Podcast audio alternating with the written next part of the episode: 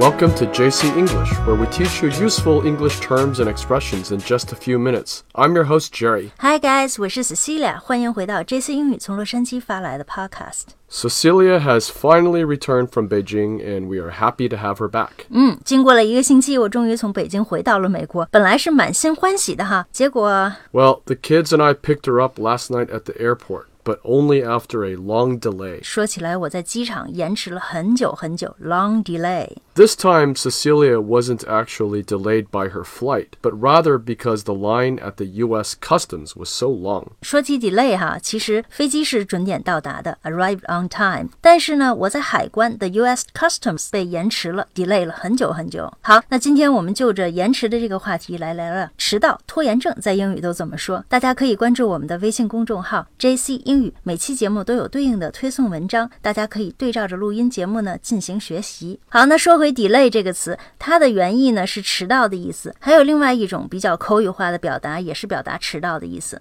Yeah, you can say, I'm running late, as in, I'm running late today, so I will join the meeting after you begin. 这句话说呢，我今天要迟到了哈，所以等你的会议开始以后才能再参加进来。 Another way to say this is, I'm running behind. I'm running behind 哈，这个呢和 I'm running late 是一个意思。那么 I'm running behind，behind 呢这个词的实际上呢，它是要表达的意思是 I'm running behind。behind 这个词的意思实际是 behind schedule，就是比预计的要晚。 You can also say, I'm held up, or I've been held up. I'm held up。 I'm being held up，就是我们被什么事情给绊住了哈，耽搁了。 The noun phrase is a hold up. You can also say, I'm stuck. I'm stuck，也是我卡住了哈，耽搁了。那给我们举个例子吧，这位。 Well, for example, you can tell someone, I'm stuck in a meeting at work, so I'm afraid I can't join you for lunch. 嗯，这句话说我忙着参加一个工作会议，所以不能陪你吃午餐了。好，那我们再来看看其他的说法。 If you're talking about being late for school or a class, you can say tardy for class. Tardy for class，它是说呢上课迟到了， Yeah, this is a term we use specifically for these instances. 所以这个表达只限于说是上学迟到，不能用在其他的事情上面哈。 Finally, if you don't want to be late and would like to always be on time,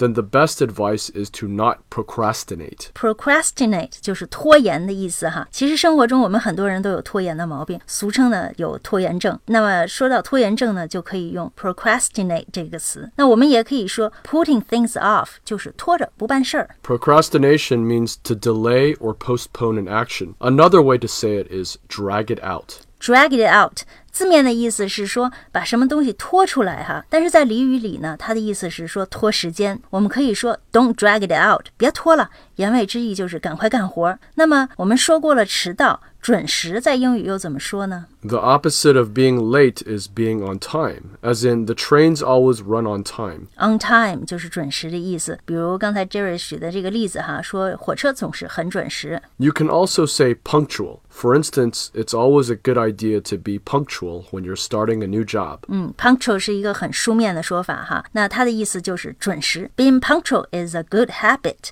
准时呢是一个好习惯。那么希望大家都拥有这个好习惯。好，今天 我们聊了聊迟到、拖延的话题，让大家了解了如何用英语说一个人有拖延症。希望大家觉得实用喜欢。如果您想每天收听类似的英语节目呢，可以在我们的微信公众号 JC 英语升级我们的会员课程。我们的会员课程十分的优惠，性价比很高哈，每天呢不到一元钱，一周呢我们更新六天，每个工作日更新两个栏目。好，来试一试吧。感谢您的收听，See you next time。Bye bye.